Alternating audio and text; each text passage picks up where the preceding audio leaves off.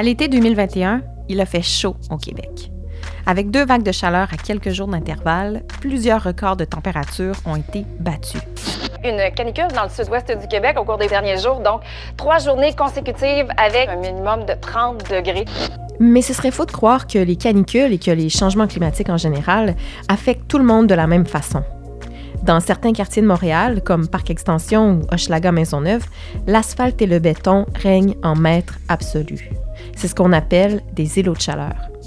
Et malheureusement, ce sont dans ces mêmes quartiers où l'on retrouve davantage de personnes en situation de précarité. Comment alors rendre nos quartiers à la fois plus verts, plus justes et plus solidaires?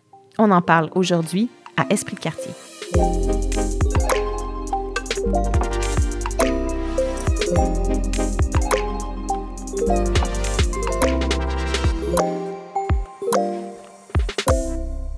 Je m'appelle Joachim Lemieux et je travaille à la Coalition montréalaise des tables de quartier, la CMTQ. Dans ce balado, j'essaie de mieux comprendre certains enjeux vécus par les Montréalais et les Montréalaises, mais surtout d'explorer les solutions possibles. Je vous amène avec moi à la découverte de projets qui se déploient un peu partout sur l'île grâce aux tables de quartier. Si vous voulez tout savoir sur les tables de quartier, je vous invite à visiter espritdequartier.ca ou la page Facebook de la CMTQ. Et dans l'épisode d'aujourd'hui, on va parler d'environnement. Quand j'entends l'expression quartier vert, tout de suite, j'ai des images qui me viennent en tête de la petite patrie d'Outremont ou du plateau Mont-Royal. C'est fou comment dans ces quartiers-là, les ruelles vertes, les pistes cyclables et les initiatives citoyennes de toutes sortes poussent comme des champignons.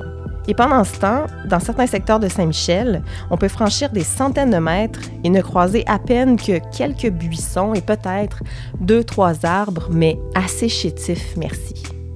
Moi, ça, ça me fâche. Je trouve ça injuste que de vivre dans un quartier accueillant pour les piétons et les cyclistes, un quartier où il y a une abondance d'arbres et de parcs, mais ça soit uniquement possible pour les personnes qui en ont les moyens.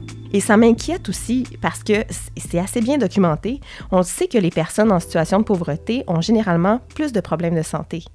Et donc, ça, ça veut dire que les conséquences des changements climatiques, comme les canicules ou le smog, par exemple, ben, ça va les affecter davantage, ces personnes-là. Dans les prochaines minutes, je vais vous présenter des quartiers qui sont en pleine transformation. Des quartiers qui cherchent à créer des milieux de vie plus verts, oui, mais aussi plus inclusifs. Des projets qui tiennent compte des besoins des populations moins favorisées pour leur permettre de rester là, de profiter de ces quartiers qui seront bientôt beaucoup plus agréables. On va parler du futur écoquartier de La Chineste, un projet pour redévelopper une friche industrielle. Mais on s'arrête d'abord à Saint-Michel, là où la communauté caresse de grandes ambitions pour l'avenir de la carrière Francon.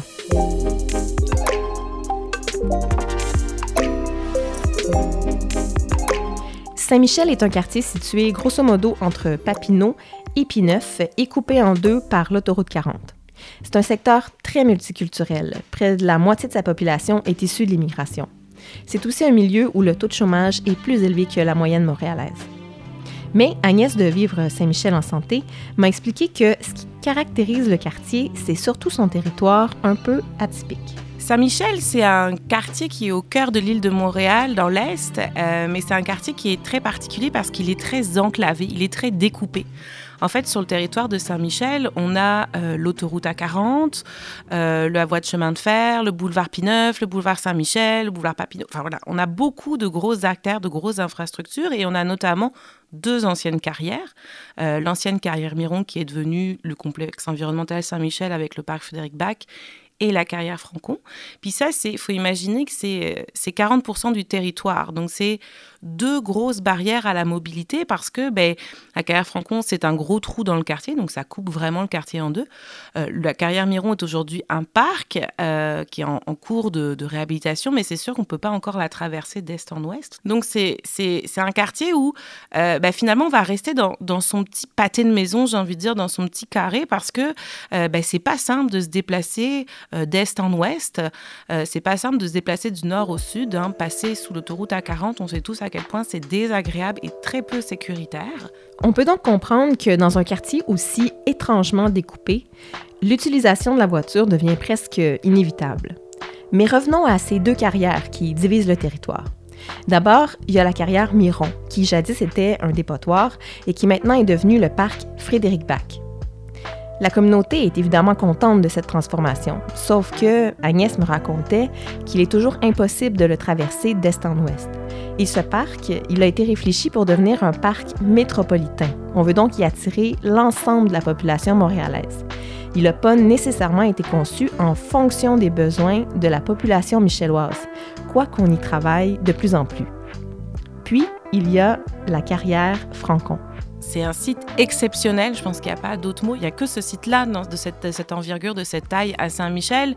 Puis c'est 90 hectares, donc ça, veut dire quoi? Donc euh, c'est une ancienne carrière, donc on a creusé la pierre, donc c'est un gros trou. On peut y mettre 12 stades olympiques. C'est vraiment gros. On peut 98 terrains de soccer. C'est vraiment très très très très grand. Puis dans la partie la plus profonde de la carrière, c'est aussi profond qu'un immeuble de 20 étages. C'est la hauteur de la biosphère aussi comme autre référentiel. C'est vraiment énorme. Et quand on est au fond de cette carrière, on n'entend plus les bruits de la ville. Tout est effacé. On se croirait téléporté ailleurs. On n'a plus l'impression d'être en plein cœur de Montréal. C'est incroyable. C'est un site exceptionnel oui, mais pour l'instant, il est inaccessible au grand public. Il est utilisé par la ville et l'arrondissement. Et malgré sa taille imposante, c'est un site qui est méconnu, même pour les gens qui vivent autour, parce que la carrière est clôturée et il n'y a pas de bâtiment assez haut pour nous permettre de voir par-dessus. Mais même si on la voit pas, vivre autour de la carrière c'est pas toujours un cadeau. La carrière, elle est utilisée l'hiver pour la neige. Donc ça, ça veut dire quoi? Ça veut dire un balai incessant de camions. Faut imaginer les jours de neige, là, où il y a du ramassage. Ben, tous ces camions, en fait, qui ramassent dans les quartiers montréalais la neige, il y en a beaucoup qui vont euh, dans la carrière Francon. Hein, c'est 40 de la neige à Montréal qui finit dans la carrière Francon. Et ben, ça veut dire que ces camions, jour et nuit, ils vont venir déposer la neige dans la carrière. C'est jusqu'à 150 camions à l'heure, puis notamment la nuit. Puis ces camions, euh, ben, ils doivent se mettre en marche arrière, ils doivent reculer pour lever leur benne sur les quais des chargements. Donc ça, ça veut dire des bip-bip incessants en plus du bruit du camion. La carrière Francon, elle est aussi en fonction l'été. Les camions viennent y déverser du gravier ou des cailloux. Donc, au bruit s'ajoute alors la poussière.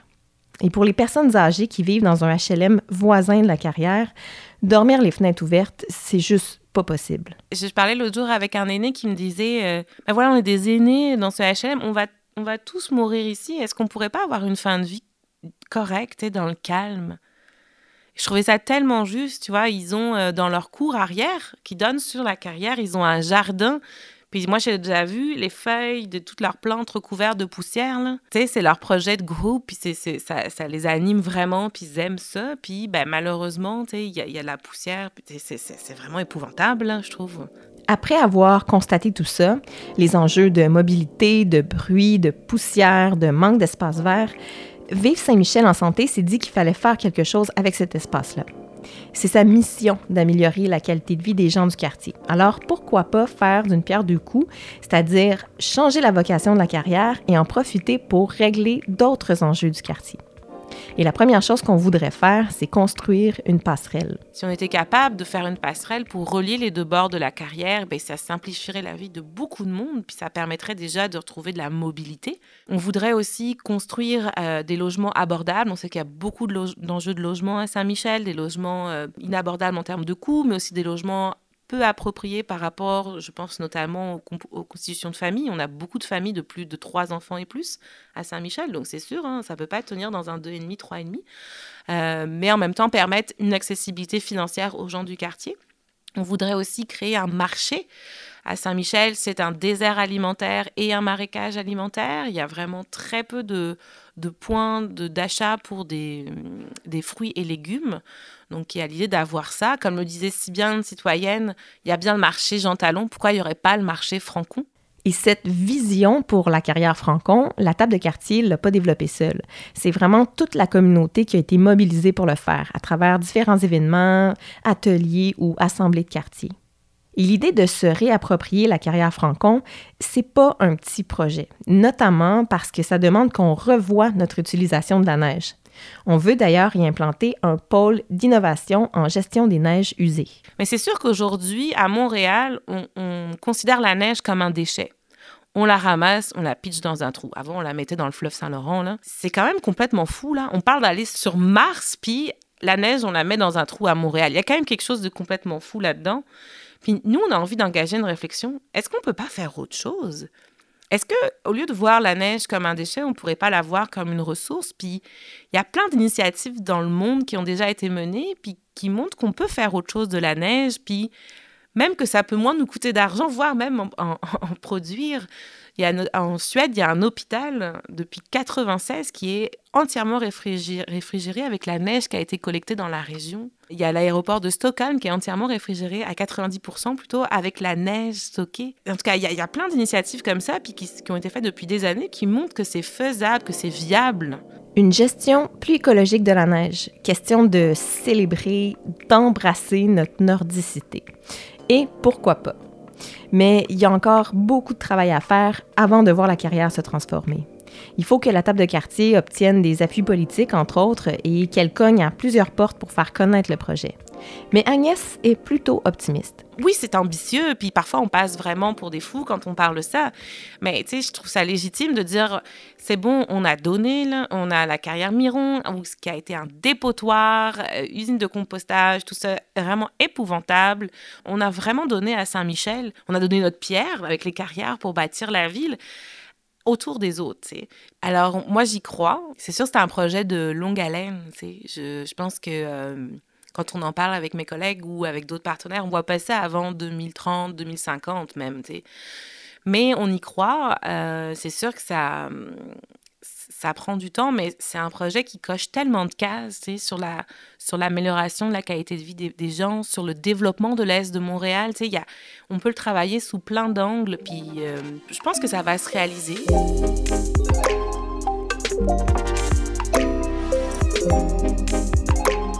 D'ici 2050, il y a un autre secteur de la ville qui va se transformer drastiquement, le secteur de la Chine-Est. La Chine est un arrondissement situé entre l'aéroport et le fleuve Saint-Laurent. Jadis lieu important de la traite des fourrures et de l'industrialisation du Canada, il est reconnu aujourd'hui pour ses parcs et son accès facile aux berges. Mais il va l'être bientôt pour autre chose. On y construira un des premiers écoquartiers de Montréal, sur la friche industrielle de la Dominion Bridge, dans le secteur de la Chine-Est. Avec Pierre Barrette et Myriam Grondin de la table de quartier Concertation La Chine, je me suis rendue près du site de ce futur écoquartier. Je leur ai demandé de m'expliquer un peu de quoi ça pourrait avoir l'air dans quelques années. Bon, alors là, par exemple, si, on peut imaginer ce que ça pourrait avoir l'air, on va, on va essayer de se placer là-dedans. Voyez-vous ici, là, ces ponts roulants, ça, c'était, ça faisait partie des grosses industries d'acier. On s'entend, hein? il, y avait, il y a ici la Dominion Bridge au fond qui, où on créait, on faisait des, des bimes, comment on dit ça, des, des, des, poutres. Des poutres, merci, d'acier bien, bien euh, solides, que, construit le pont, les ponts euh, partout en Amérique du Nord, des Grotières. Pont Merci. Alors, le pont Merci, justement. Alors, on peut imaginer, vous voyez, il faut maintenir ça parce que ça rappelle l'histoire de, de la place. Donc, tout l'aspect patrimonial est bien, bien important.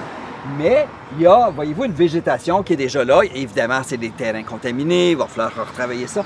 Mais ça, il faut maintenir ça, puis créer un lieu justement agréable de vivre où les gens vont pouvoir se promener, puis dire, hey, c'est quoi ces affaires-là, puis qu'il y ait de quoi qui démontrent c'est quoi, qu'il y ait des affiches, qu'il ait euh, des, documents qui permettent de, comprendre c'est quoi ces grandes structures-là. Myriam et Pierre m'ont parlé de plein d'autres choses, dont d'un sentier pédestre qui va traverser le quartier, de la création d'espaces publics le long du canal, de l'implantation d'un tramway et de rues partagées. Euh, l'écoquartier, naturellement, euh, il a été imaginé avec euh, des rues qui sont partagées, presque uniquement des rues partagées. Ça quoi, des rues partagées? Des rues partagées, en fait, c'est une rue où il va y avoir une circulation automobile pour les résidents, mais la priorité est pour ceux qui sont à pied et en vélo ce qu'on retrouve aussi dans cette idée d'écoquartier, c'est toute la notion d'efficacité énergétique et des pratiques écologiques en matière de construction, de gestion de l'eau, par exemple. Pour l'instant, au Québec, il n'y a pas de définition précise de ce que c'est un écoquartier. La Chineste est une sorte de laboratoire. C'est au printemps 2019, lors du sommet de la Chineste, qu'on a donné le coup d'envoi à cette idée. Les experts de Strasbourg ont été invités pour appuyer la communauté dans cette réflexion. Parce qu'en France, il faut le dire, le concept est pas mal plus développé. On en compterait plusieurs centaines. On a ensuite créé ce qu'on appelle un bureau de projet partagé. Ce processus-là, des ateliers, du bureau de projet partagé, qui est vraiment en partenariat avec l'arrondissement de la Chine, la ville de Montréal, les directions d'urbanisme, tout ça, est vraiment quelque chose d'absolument novateur. Pour la ville de Montréal, normalement, travailler ces aspects-là de développement d'un secteur, si vous voulez, ils font eux. sais. Alors, c'est pas avec le milieu. Je tiens à le souligner parce que ça, c'était vraiment de leur part une ouverture extraordinaire. Des bureaux de projets partagés de ce type-là, il n'y en a pas encore beaucoup à Montréal. Sans tomber dans le trop technique, ce que ça permet, cette formule-là, c'est de donner une place de premier plan aux tables de quartier qui représentent les intérêts de la communauté dans les décisions entourant les projets de redéveloppement d'un secteur. Par exemple, à la Chine, le mandat de la table a été jusqu'à maintenant de piloter des ateliers de réflexion dans la communauté qui ont mené à la création de la vision, du plan d'ensemble pour le secteur. Les promoteurs faisaient partie de notre démarche. Alors donc, eux autres, euh, ça demande beaucoup de souplesse et d'ouverture, là, parce qu'ils devaient euh, entendre ce que tous ces experts-là venaient dire, ce que les groupes euh, communautaires de la Chine qui ont participé aux ateliers disaient. Alors, ils ne peuvent pas, dans leur propre vision de développement, faire fi de ça. Là. Alors, ils sont tout ça se relie finalement. Mais là, ce que vous voulez savoir, c'est quand peut-on espérer le voir pour vrai, cet écoquartier à la Est? Le redéveloppement de, de la Est, ça va se faire peut-être sur 10 ans. Donc, il faut que le milieu soit impliqué, mais à chaque étape. Là. Donc là, c'était dans la vision, mais ça va être dans la mise en œuvre. Il va falloir réfléchir les parcs, comment est-ce qu'on veut nos parcs, euh, quels sont les besoins de la communauté dans les parcs. Euh, euh, donc, toute la question de mobilité aussi. Donc, on est juste au début de la réflexion. Il ne faut vraiment pas le voir comme, comme la fin. Puis là, on est rendu à l'étape où vraiment on doit s'approcher de plus en plus, non seulement des organismes, mais des citoyens. Qui sont les personnes qui vivent à la Chine Est? Parce que bien que la vie à la Chine est généralement assez douce, dans l'est du quartier, c'est un peu différent. Le taux de défavorisation sociale et matérielle est plus important qu'ailleurs, c'est-à-dire qu'on y retrouve plus de familles monoparentales, plus de personnes sans diplôme d'études secondaires et avec un revenu moyen plus bas. À la Chine-Est, on compte aussi 65% de locataires, un pourcentage plus élevé que sur l'île de Montréal bien comprendre aussi que les habitants d'ici, historiquement, c'était des ouvriers hein, de, des grandes industries qu'on a ici derrière. Donc, euh, c'est pas des gens qui, avaient des moyens financiers extraordinaires et qui sont restés depuis. Alors, euh, c'est des, habitations qui euh, ont besoin de, soutien, d'aide, d'amélioration, etc. puis c'est assez isolé, là. On, on, est encore dans, on est dans le début, dans la fiche industrielle ici. Et euh, il a pas de. C'est des dépanneurs, il n'y a pas de service autour. Ah, c'est ça. Puis il y a deux, deux maisons de chambre qu'on retrouve encore. Euh, il y en a une juste là à l'arrière de, de, nous, une autre au coin de, de Notre-Dame. Donc, euh, on, connaît un peu là, les enjeux des maisons de chambre. Euh, c'est des gens qui, si jamais euh, ces, ces, maisons disparaissent, ben, c'est souvent la prochaine étape. c'est la rue. C'est la rue. C'est, les derniers, c'est le dernier recours qu'il faut maintenir. Alors nous, évidemment, on a cette préoccupation-là très grande, là, hein, de maintenir les, cette possibilité-là qu'ils puissent rester ici, se sentir aussi faire partie de ce nouveau milieu-là qu'on, qu'on veut travailler.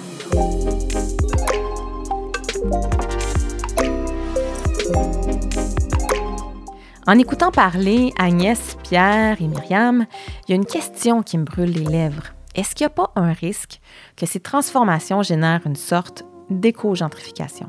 Si vous voulez en savoir plus sur la gentrification, je vous invite à écouter notre épisode qui porte là-dessus. Mais en résumé, la gentrification, c'est lorsqu'un quartier devient branché et attire les plus riches au détriment des plus pauvres qui sont forcés de le quitter parce que le coût pour y vivre est devenu trop élevé. L'éco-gentrification, c'est donc le phénomène de gentrification qui est provoqué par l'aménagement d'un secteur axé sur l'environnement. Un des exemples célèbres d'éco-gentrification, c'est le High Line à New York. C'est un parc linéaire de 2,3 km, un sentier piétonnier verdi qu'on a construit sur une ancienne voie ferrée. L'implantation de ce parc a fait augmenter de 35% la valeur des propriétés autour. Le tourisme est aussi devenu plus important dans le secteur, ce qui fait probablement l'affaire du milieu des affaires, mais probablement pas celle des personnes qui vivent dans le secteur. J'en ai parlé avec Alessandra Divulski, coordonnatrice de la table de quartier CDC Côte-des-Neiges. Non seulement c'est une experte sur la question de la justice environnementale, mais à Côte-des-Neiges, il y a un autre écoquartier en élaboration, le secteur Namur Hippodrome. est-ce que les futurs écoquartiers ont un risque de devenir malgré eux des éco-gentrifieurs?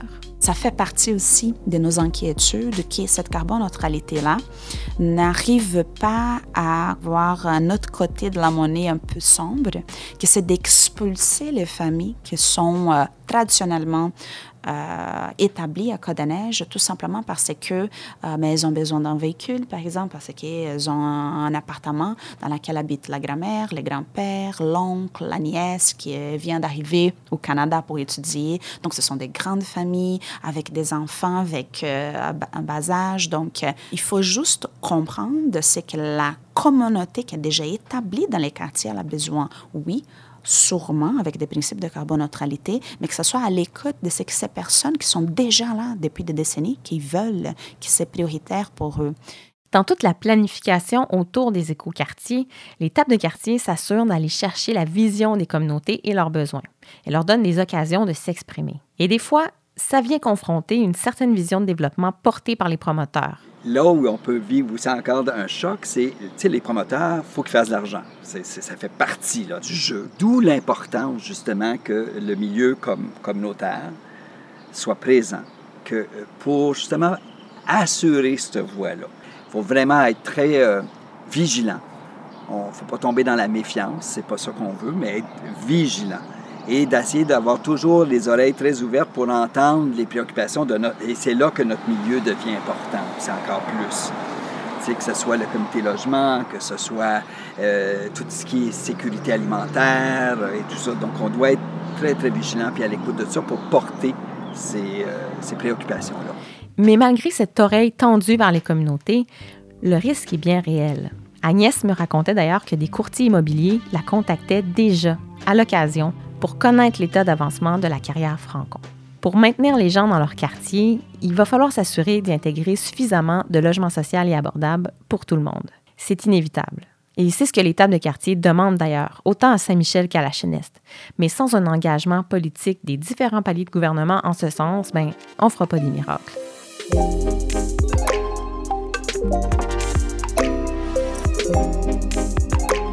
Dans les futurs écoquartiers, ça va donc prendre du logement pour tout le monde, mais ça va prendre aussi tout un lot de commerces et de services de proximité. On en arrive à cette idée du quartier complet. Ce concept fait référence à un milieu de vie où il y a une mixité des activités, c'est-à-dire qu'on peut y vivre, y travailler, y pratiquer ses loisirs, y aller à l'école, y faire des achats. Bref, c'est l'idée de rapprocher les services des gens pour que tout le monde ait accès facilement à ce dont il a besoin sans utiliser la voiture. À la Chineste, c'est d'autant plus important de créer un quartier complet parce que les besoins des gens qui vivent dans ce secteur-là sont criants. Effectivement, là, on est dans un désert alimentaire. Là, euh, Premièrement. Euh, tout d'abord, il n'y a, a, rien. Y a pas de... Et les épiceries, en fait, à l'heure actuelle, à la Chine, sont vraiment toutes concentrées au même endroit. Donc, c'est pas très loin lorsqu'on a une voiture, mais lorsqu'on n'a pas de voiture, ça peut être compliqué. Puis on peut comprendre que le service de transport en commun dans ce secteur-ci de l'île, ben c'est pas ce que de plus rapide et efficace. Hein? Alors oui, au niveau de ces services-là, ben, tous les autres services également. Fait que c'est sûr que dans l'esprit du développement de l'écoquartier dont, dont, on parle, il est clair, clair qu'on a toujours ça en tête, de ne pas créer une situation où ces gens-là sont complètement exclus de la chose. Avec des quartiers compacts où on trouve de tout, on sort finalement de cette logique où on a des secteurs résidentiels d'un côté et des secteurs commerciaux de l'autre, avec des commerces de grande surface. Alessandra croit que c'est une approche qui est beaucoup plus cohérente avec nos défis actuels. L'idée euh, d'un quartier avec des énormes, euh, comment je peux dire, des, commerces, des grandes superficies, c'est quelque chose que euh, n'est pas exactement en consonance, on va dire, avec l'idée de euh, consommer des produits locaux, d'avoir une compréhension de est-ce que j'ai effectivement besoin de ces produits-là, euh, est-ce que j'ai effectivement besoin d'acheter une nouvelle chose, je ne je pourrais pas réparer ça, mais même pour réparer ça, il faut avoir aussi une communauté euh, autour pour aider. Donc, on parle encore du sentiment d'appartenance dans le quartier, de l'idée de voisinage, d'entraide, qui est absolument euh, important pour la transition écologique. Créer des milieux où il y a une vie de quartier riche et dynamique, ça semble donc être un élément incontournable de la transition écologique.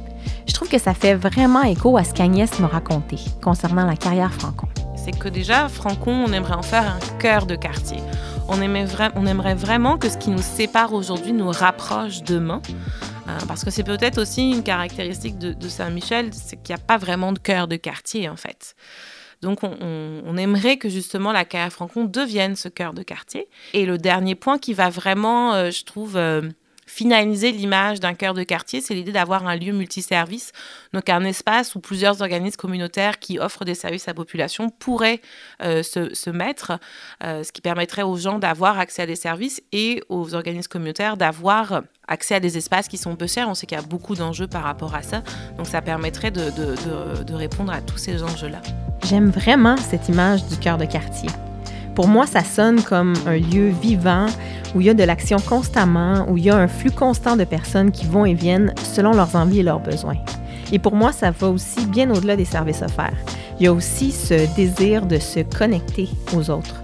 Et dans la ville éco-responsable de l'avenir, il y a un autre incontournable. Il va falloir qu'on apprenne à vivre plus près les uns des autres. Faut pas l'oublier, ça prend de densité. Est-ce que ça fait peur, ça, la densité? Oui. Oui. oui. en fait, ce qui peut faire peur, c'est la hauteur des édifices. Mais ce qu'on veut surtout pas créer, justement, comme je disais tout à l'heure, c'est tout plein d'édifices en hauteur. Il faut que ça soit très, comment on appelle ça quand il y a des... Modulé, un modulé, c'est ça. Qui permet de créer des, des, des, points de vue aussi entre une ligne d'édifices, par exemple, qui deviennent intéressantes. Fait qu'on a l'impression qu'on n'étouffe pas dans ces Ou une marge de recul, c'est-à-dire qu'à proximité de la rue, ça va peut-être être un trois étages, puis là, on recule un peu, puis là, hop, il va y avoir un, nombre d'étages supplémentaires qui va, qui va s'ajouter. Mais c'est certain que la, la, la, densité, je pense que c'est vraiment l'élément qui, qui, qui, fait peur. Mais il n'y a pas 50 solutions. Lorsqu'on veut un, un, écoquartier, lorsqu'on veut dégager du terrain, lorsqu'on veut des espaces publics, parce que l'objectif, c'est pas d'avoir chacun sa petite cour, c'est de créer des grands espaces verts collectifs. Euh, ben, tu n'as pas le choix que d'avoir une certaine densité, d'avoir un certain nombre d'étages. Donc, euh, c'est une nouvelle façon de, de, vivre en ville aussi, mais euh, je pense que ça, ça peut être une belle façon, une, une belle qualité de vie aussi.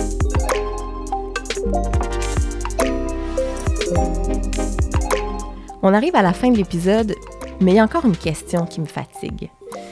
Comment ça se fait qu'il y a encore autant d'inégalités à Montréal entre les quartiers en matière d'environnement? Comment ça se fait qu'on laisse ça aller? Comment ça se fait qu'on n'investit pas là où les besoins sont les plus criants? Quand on regarde ça de loin, on peut être tenté de penser que s'il n'y a pas autant d'efforts qui sont déployés, d'initiatives qui naissent, c'est peut-être parce que l'environnement n'intéresse pas les personnes qui vivent dans ces quartiers. Alessandra nous invite à changer notre perspective. Si tu demandes à quelqu'un, peu importe euh, son origine, si elle trouve qu'il faut préserver l'environnement, si elle trouve que euh, la pollution, c'est quelque chose de négatif pour l'avenir de ses enfants, elle va être d'accord. C'est une question presque intuitive.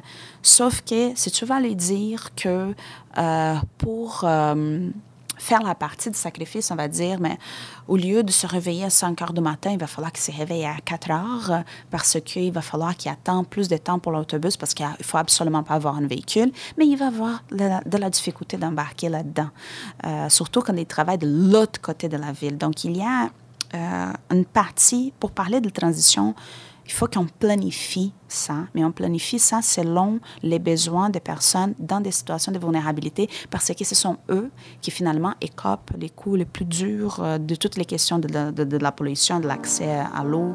Le problème, j'ai l'impression, c'est qu'on ramène souvent la transition écologique aux efforts individuels. Sauf que tout le monde n'a pas les mêmes moyens et capacités de les faire, ces efforts-là. On ne peut pas s'attendre, par exemple, à ce qu'une mère monoparentale de trois enfants ait un mode de vie zéro déchet. Ou qu'une personne qui cumule deux emplois pour arriver à payer son loyer ait le temps de s'engager dans le comité de sa ruelle verte. C'est pour ça que le travail qui se fait dans les projets de réaménagement de la l'HNS, de Namur Hippodrome et de la carrière Francon est super important. Il tient compte des préoccupations des personnes plus vulnérables. On pense à ces personnes-là même si elles ne sont pas toutes autour de la table. Nos gouvernements devraient faire la même chose quand il est question de transition écologique. Ils doivent faire en sorte que tout le monde chemine en même temps vers la carboneutralité, que les obstacles que certaines personnes vivent pour l'atteindre soient levés. Mettons qu'on rêve un peu là. Imaginez un instant que le système de transport en commun soit efficace. mais vraiment efficace, là, et que l'idée même de prendre son char devienne ridicule. C'est tout le monde qui en sortirait gagnant. Et si on éliminait tous les îlots de chaleur, s'il y avait une abondance d'arbres et de végétation dans les rues de Saint-Michel, c'est l'ensemble de la population qui en bénéficierait et en même temps, on protégerait la santé des plus vulnérables. Qu'est-ce qu'on attend?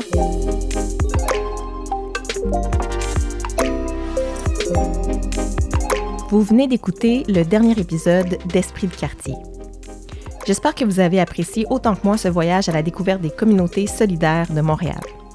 Je tiens à remercier toutes les personnes qui ont accepté de partager avec moi leurs réflexions et leurs aspirations.